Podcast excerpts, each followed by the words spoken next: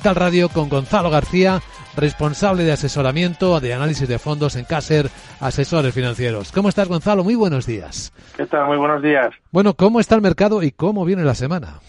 Bueno, pues después de eh, hemos tenido una semana negativa para las bolsas en general, siendo China de las pocas en salvarse eh, después de las modificaciones de la política COVID que han opado pues a los mercados asiáticos ante la posibilidad de que se acaben los, los confinamientos estos forzados y esto lo único que tiene un arma de doble filo, porque si ahora se produce una repartura económica en China con vuelta a niveles prepandemia en términos de consumo, pues esto podría frenar la bajada de inflación y esto a las bolsas no les gusta absolutamente nada.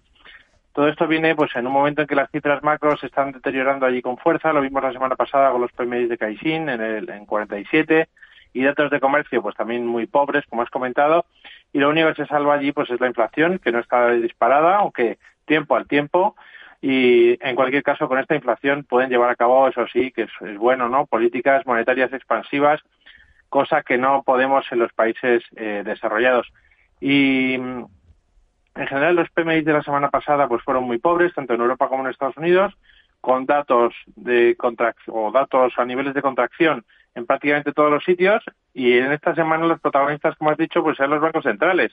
Se espera una moderación de las subidas eh, de tipos a nivel general. El primero será la Fed, anunciará la subida de tipos el miércoles y previsiblemente pues será de 50 puntos.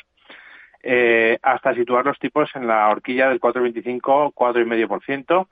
A priori no van a volver a subir 75 puntos básicos e irán subiendo los tipos de forma gradual pues hasta llegar aproximadamente a niveles del 5% durante el primer semestre de 2023, siempre inflación mediante. Y luego el jueves será el turno del BCE y del Banco de Inglaterra. Ambos se espera que también suban 50 puntos básicos. El BCE se espera que suba los tipos paulatinamente hasta el 3% eh, de cara al primer semestre de 2023 y serán muy importantes no las perspectivas de inflación que nos den en, que nos faciliten en la reunión.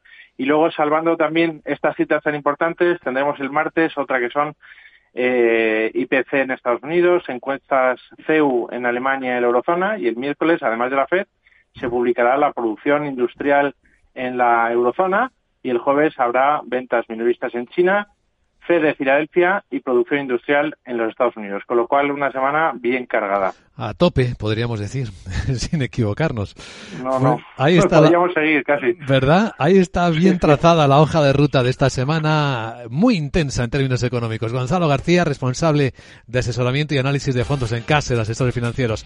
Gracias por adelantarlo en Capital Radio. Buen lunes y buena semana. Un abrazo.